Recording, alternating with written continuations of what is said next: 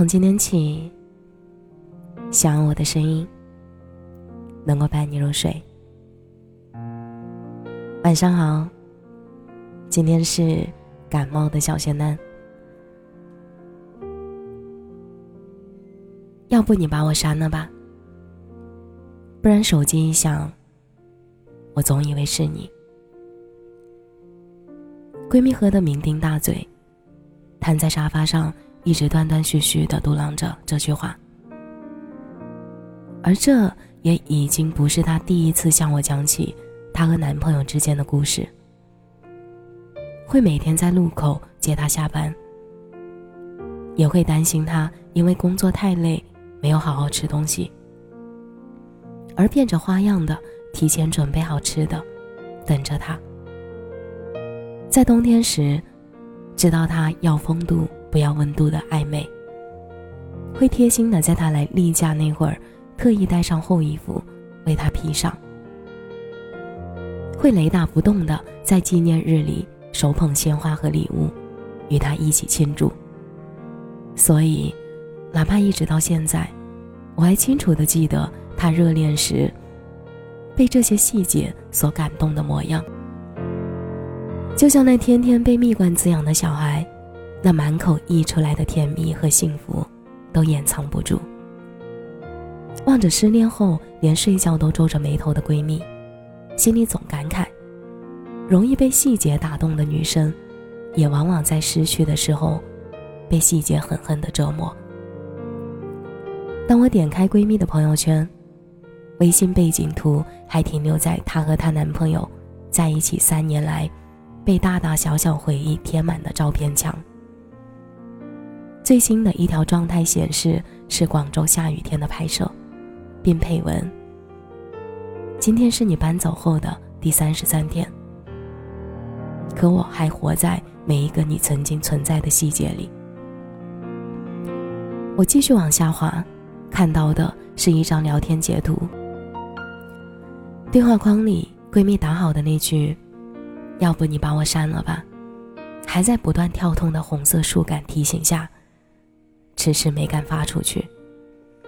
也印证了，或许正是因为那段期待值满格的爱情回忆太过美好，才让深陷其中的我们在失去后，不知道该怎么安放好。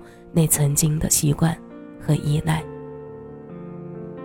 有人说：“要不你把我删了吧。”这句话一共八个字，手机正常输入九宫格，平均需要五秒；二十四全键需要七秒。从输入到发送，一共不到十秒的时间，却几乎花光了所有的勇气。闺蜜借着上了头的酒意。还是下定决心，把那句话发了出去。你把我删了吧。某某某开启了朋友验证，你还不是他的好友。他盯着手机愣了很久，那显眼的红色感叹号下，似乎在对那句还保留着念念不忘的挽留进行嘲讽。那一刻，他才真正意识到，一直以来。停留在这段感情拉锯战里的，其实只有他自己而已。他笑了笑，对我说：“他已经久到分不清，自己究竟是单纯的还爱着那个人，还是爱着那些曾经打动他的细节。因为后来的我们，在恋爱里被灌输了太多太多的细节，决定了一个人爱不爱你。女生或者男生最想要的细节。”诸如此类的想法，却常常忘了，其实每个人的爱都是不可复制的，每对恋人都有各自的相处方式。不是说那个人做到了别人所说的应该有的细节就是爱你的，他的细节可以给你，同样的也可以给别人。所以，细节从来都不是我们作为判定一个人。是否爱自己的试题模板？太过注重于细节，有多容易毁掉一段感情？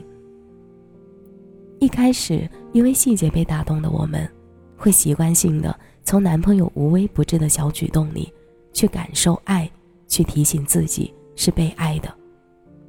而倘若有一天，某一个事情没有按照往常的那样的细节性发展时，我们就会敏感地反射出，你是不是没有以前那么爱我了的念头，然后衍生出猜忌、多疑，会更在意男朋友的一举一动，并且两个人会开始因为一件件原本很小的事情而吵架。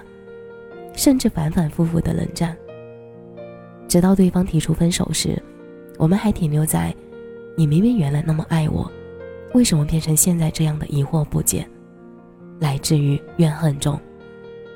但事实上，我们每个人都有各自的生活、工作及家人，不单单只有恋爱这一个课程，也很难有人能做到在兼顾其他的同时，每时每刻。方方面面的照顾到我们的小情绪和小变化，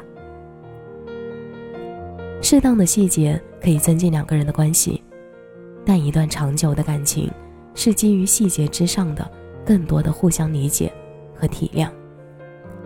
我们每个人都是独特的且独立的个体，追求爱与被爱都是心之所向，但请不要太片面的。去听取别人口中的爱情应该是什么样，因为不同的人对爱有着不同的诠释和表达。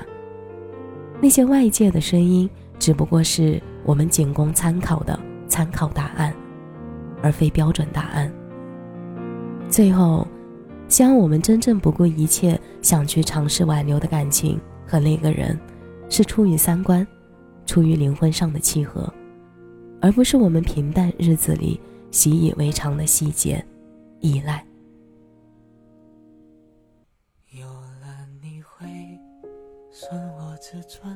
感谢你的收听，这里是陈年旧事，我是小贤男。节目的最后，祝你晚安，有个好梦。失去你会软弱无能，越自由就越苦闷，回忆无限延伸，伤痛都